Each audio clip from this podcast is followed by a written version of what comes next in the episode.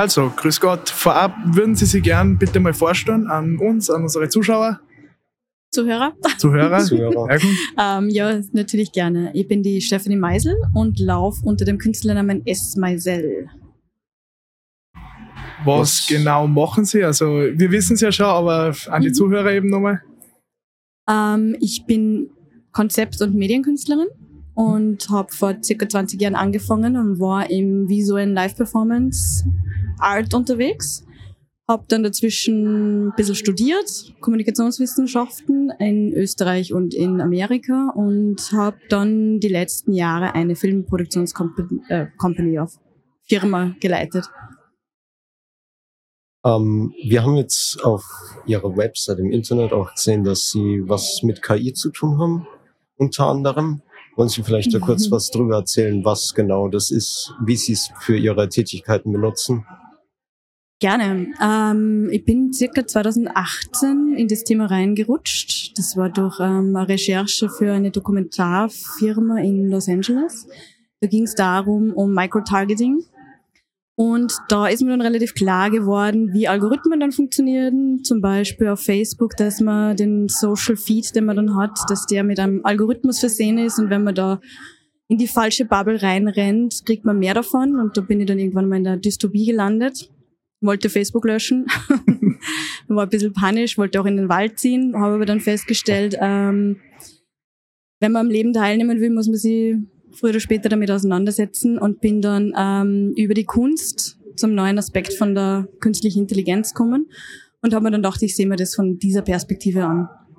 Ähm, ja, und daraus sind dann mehrere, aus einer Recherche raus mehrere, mehrere Projekte entstanden, die halt sich alle in der Kunst aufhalten.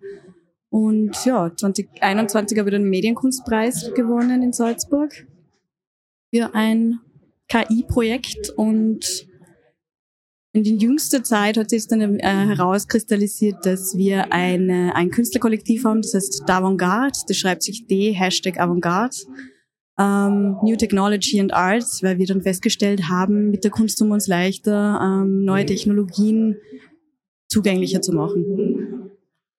Was genau machen Sie denn für eine Art Kunst mit der KI? Ähm, es ist eine Konzeptkunst. Also da geht es hauptsächlich darum, wie man die neuen Technologien einsetzen kann ähm, und welche Geschichten man damit erzählen kann und welche Themen man dann auch für einen gesellschaftspolitischen Aspekt dann rauskitzeln kann. Zum Ganzen. So, sind Sie, können Sie uns kurz erzählen, wie Sie überhaupt dazu gekommen sind, Kunst zu machen? Was war so der Anfang? Warum sind Sie da reingekommen? Was interessiert Sie daran? Was fasziniert Sie an der Kunst? Ähm, ich bin relativ jung reingekommen, da war ich um die 17. Ähm, mich hat immer fasziniert eben, also in meinem Leben hat immer die, der, der technologische Wandel eine riesengroße Rolle gespielt. Damals haben wir noch ähm, von Analogvideo zu Digitalvideo die Transformation gehabt. Ähm, ja, es ist die Auseinandersetzung mit neuen Medien, was man damit machen kann. Und unter dem Kunstaspekt eben ist eben diesen, dieser andere Zugang, als wenn man jetzt in der Kreativwirtschaft arbeitet im Vergleich. Also mit der Filmproduktionsfirma ist es zum Beispiel ganz ein anderer Zugang. Genau, und in der Kunst ist man halt ein bisschen freier.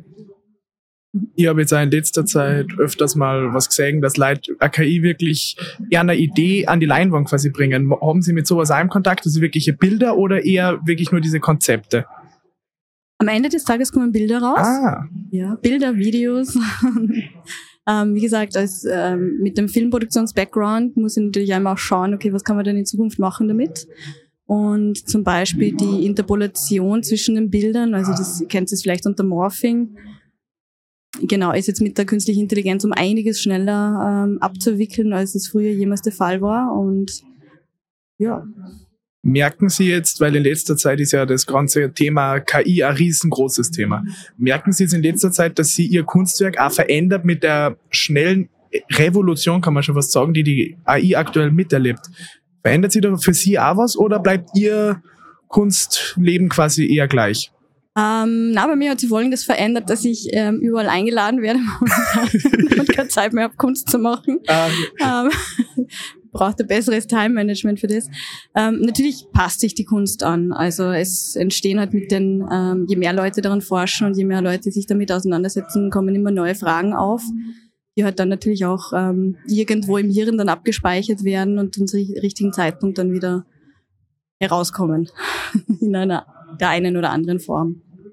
Um, ähm, mich würde es noch interessieren, so was wollen Sie mit der Kunst machen? Ist die Kunst für Sie selbst oder ist die Kunst für die Leute? Ist es Inspiration? Ist es, was wollen Sie mit Ihrer Kunst, egal was es jetzt ist, ob das äh, Bilder, Gemälde, Skulpturen sind, äh, was, warum machen Sie Kunst? Ähm, bei mir geht es jetzt mittlerweile um den gesellschaftlichen Diskurs. Also ihr habt es vielleicht eh mitgekriegt bei KI mit dem Datenbias und Datensätze, was da alles drin ist und was es mit uns als Gesellschaft macht. Weil es wird sie wahrscheinlich jetzt eh mitkriegen, es passiert gerade ein riesengroßer Paradigmenwechsel und am Ende des Tages geht es halt darum, wie gehen wir als Gesellschaft damit um. Und ähm, die Kunst ist im Endeffekt ein Vehikel, um darüber dann ins Gespräch zu kommen und anhand dessen Dinge zu erklären und begreifbarer und anschaulicher zu machen.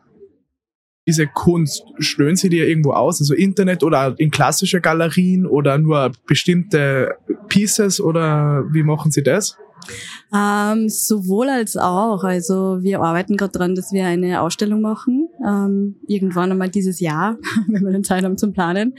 Ähm, wir haben Live-Performance-Künstlerinnen ähm, bei uns in der Gruppe. Ähm, eine unserer Künstlerinnen, die Carola Schmidt zum Beispiel, hat in Wien im Rathaus jetzt dann am 20. April, wenn mich nicht alles täuscht, eine Ausstellung. Ähm, Shamin Zandi, die ist auch bei uns drinnen, die, die ist mehr in der Performance-Richtung. Und ja, je nachdem, also wir sind extrem vielseitig einsetzbar. Ähm, und ganz viel passiert aber auch digital und online, weil da erreicht man halt mittlerweile mehr Leute. Um, so, wenn Sie jetzt ein bisschen weiterdenken, Kunst, es entwickelt sich alles weiter, KI entwickelt sich weiter, wird besser, wird ausgereifter. Aber auch Kunst selbst entwickelt sich weiter.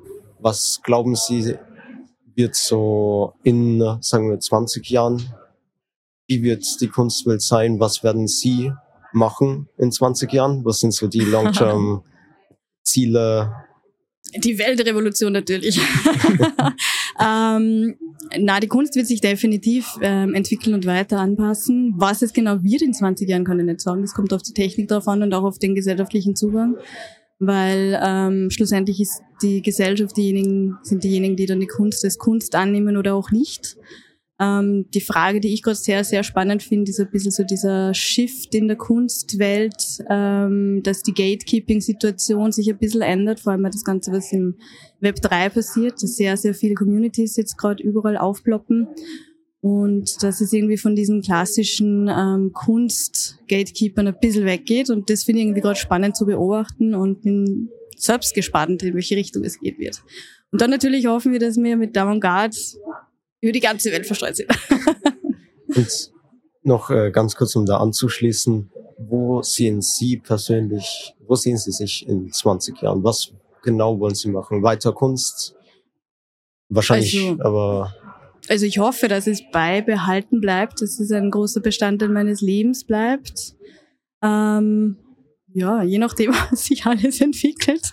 Also ich bin immer sehr, sehr vorsichtig, was Zukunftsprognosen betrifft, weil es ist alles ein ähm, Progress, also ein, ähm, eine Entwicklung und ein Prozess, der, der sich stetig verändert und schauen wir mal, was dann rauskommt. Also ich kann nicht genau beantworten, was in 20 Jahren ist. Ich kann nur hoffen, dass es äh, immer noch ein großer Bestandteil ist weil Sie jetzt erst erwähnt haben, dass Sie eben gesellschaftliche Themen oft verkörpern in Ihre Bilder, also auch vor allem von der KI.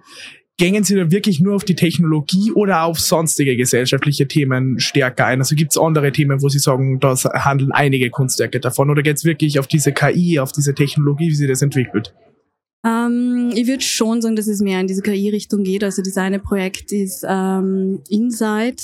Da geht es um eine Zukunft, die von Algorithmen gesteuert wird. Also wenn was passiert, wenn wir jetzt den Algorithmen zum Beispiel mehr Entscheidungskraft geben und wir geben halt unsere Entscheidungen ab und wir haben dann eine Algorithmic Governmentality Situation und da gibt's die ähm, Antoinette Rouvois, die darüber geschrieben hat und das hat mich sehr, sehr imponiert oder beziehungsweise war es irgendwie so ein kleines Aufwachen, ähm, dass wir halt alle ein bisschen vorsichtiger damit umgehen, vor allem auch was mit unseren Daten passiert Und solche Themen sind, liegen mir halt dann immer am Herzen, weil der gläserne Mensch kennen wir schon und Big Brother kennen wir auch. Mittlerweile haben wir keine Berührungsängste mehr davon, weil eh nichts zu verbergen, aber im Endeffekt kann es auch in die andere Richtung gehen und ganz, ganz ähm, kritisch werden. Um, ähm, Sie sind ja Österreicherin, Salzburgerin. Haben Sie in Ihrer Kunst Bezüge zu Österreich, zu Salzburg, zu Ihrer Heimat, wo Sie aufgewachsen sind? Ähm, ja, tatsächlich. Ich habe ein Projekt, das ist die uh, The Queen of the Dark. Das mhm. ist im Endeffekt ein Spin-off oder eine Neuinterpretation von der Zauberflöte. Das war irgendwie so eins dieser KI-Effekte, dass man eigentlich so die Zauberflöte, das war letztes Jahr im Sommer, relativ schnell durchprompten kann. Und das war dann so, okay, was passiert dann damit? Die Bilder, die entstanden sind, haben mich dann ähm, so beeinflusst oder inspiriert, dass ich mir dachte, so, hey, da kann man eine neue Geschichte draus machen. Und ja, das wartet auf Zeit, dass ich daran weiterarbeiten kann. Oh. So, wir hätten jetzt noch ein paar schnelle, kurze Fragen für Sie vorbereitet. Okay. Also die erste Frage mal Klassiker. Wenn Sie ein Tier wären, welches wären Sie und warum? Ein Waschbär. Weil es einfach die lustigsten Tiere sind. Ja, ich, ich verstehe. Okay, also dann noch, wenn Ihr Leben verfilmt werden würde oder genau, wie würden Sie Ihr Leben bisher in drei Sätzen zusammenfassen? Puh, ähm. Also es kann jetzt äh, emotional sein, äh, was wirklich passiert ist. Ein, ein Auf und Ab, ein Streben nach, um was geht's hier eigentlich? und die ähm, Suche nach der ewigen Liebe. Mit welcher Person würden Sie gerne in Ihrem Leben noch ein Gespräch führen? Hm, lebend oder tot? Egal. Egal. Egal. Marie Curie. Ah, okay. Warum genau? Weil es eine Frau in der Forschung war und sie ja mit einer, mit einer neuen Technologie in Verbindung gebracht wurde, die jetzt wissen wir es relativ gefährlich war, ähm, aber im Endeffekt ganz, ganz viel für uns jetzt ähm, gebracht hat. Und ja, also wenn man ein bisschen in die Vergangenheit reinschnuppern könnte, wäre das irgendwie schon cool. Natürlich. ähm, jetzt äh, haben wir über die Vergangenheit ein bisschen geredet und ihr Leben. Und äh, wenn Sie jetzt ein bisschen zurückschauen, zehn Jahre, wo sind Sie da und was würden Sie aus jetzigem Standpunkt Ihrem zehn Jahre jüngeren Ich raten, was? Hm, okay, vor zehn Jahren circa war ich in Paris. Da habe ich in Paris gelebt für zwei Jahre. Muss jetzt ganz ehrlich sagen, so viel, es war alles okay. es ist so viel, ja, don't change a thing, weil im, am Ende des Tages hat das eigentlich alles hierher geführt und hat sich bin eigentlich relativ zufrieden. genau. Welcher Mensch kommt Ihnen denn in den Sinn, wenn Sie das Wort Erfolg hören? Meine Mama. Sie eine erfolgreiche Mama, Lehrerin, Lebensmeisterin, Freundin, Begleiterin. Also auch eine Frau, die ähm, erfolgreich mir alles ermöglicht hat. So quasi von der weiblichen Perspektive, dass ich mir austoben hat, hab dürfen und ich muss sagen, ja, hat alles gut gemacht. also hat, würden Sie sagen, Ihre Mutter war schon äh, entscheidungsgebend für da, wo Sie jetzt sind? Auf jeden Fall, ja. Also sie hat ähm, meine, sage ich mal, Schwumpernadeln ermöglicht und ähm, hat mich eigentlich immer unterstützt und war eigentlich immer da und hat mich halt dann immer aufgefangen, wenn irgendwann mal was nicht so funktioniert hat. Und im Endeffekt hat sie sehr, sehr viel auf ihre progressive Art ermöglicht. Dann äh, gibt es Dinge, die Sie nur mit Humor ertragen können. Und was sind diese Dinge? Grundsatzdiskussionen. ähm, und ja, mittlerweile so politische Diskussionen. Also braucht man nicht reden, österreichische Politik ja. ist ein Kabarett. Kann man nur mit Humor nehmen. Wenn ja. man das zu ernst nimmt, dann kehrt man der Kotz. Was wären denn die drei Eigenschaften, die Ihre Freunde, Freundinnen und Familie wohl am meisten an Ihnen schätzen? Ähm, wahrscheinlich der Humor. hoffe. die Neugierde, das Dasein. Hin und wieder koche ich gern. Wir sind ja von der Hack 1 Salzburg. Mhm. Ähm, und äh, jetzt wäre eine große Frage, wenn Sie eine Stunde bei uns Zeit hätten, in unserer Klasse zu unterrichten, uns was beizubringen, uns was zu zeigen, was wäre das? Was wäre der Inhalt der einen Schulstunde? Ähm, die Geschichte der digitalen Kunst. Warum?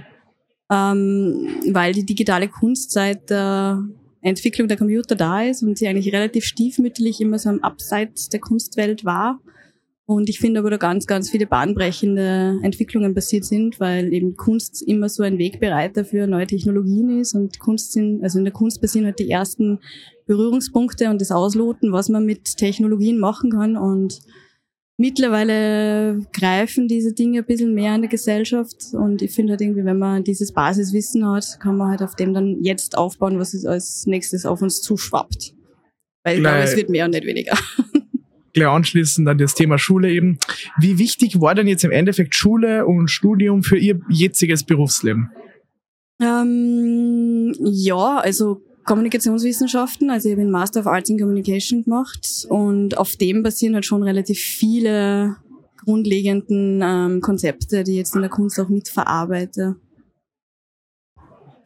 Dann äh, noch eine Grundsatzfrage so, wenn Sie eine Biografie schreiben würden, welcher Titel hätte die, welchen Titel hätte die Biografie? It was a hell of a ride. ist ein guter Titel. Würde ich kaufen. Eine letzte Abschlussfrage bitte noch. Mhm. Also, wie stellen Sie sich denn die Schule 2050 vor? Vielleicht jetzt in Ihrem Themengebiet auf Kunstunterricht, ob da wirklich mit KIs gearbeitet wird oder, oder grundsätzlich, wie, wie die KI-Revolution in die Schule inkorporiert werden sollte? Mm, ganz viel Allgemeinwissen. Also ich finde, mit der KI kann man natürlich ganz viele Themen abdecken. Die Tendenz, was ich jetzt momentan mitkriege, ist eine eher eine in die Spezialisierung gehende.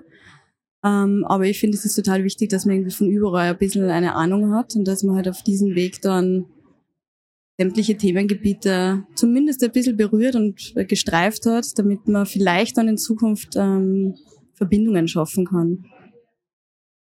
Was dann? Danke ich Ihnen für das Gespräch. Danke, war, sehr nett. War sehr nett. Dankeschön.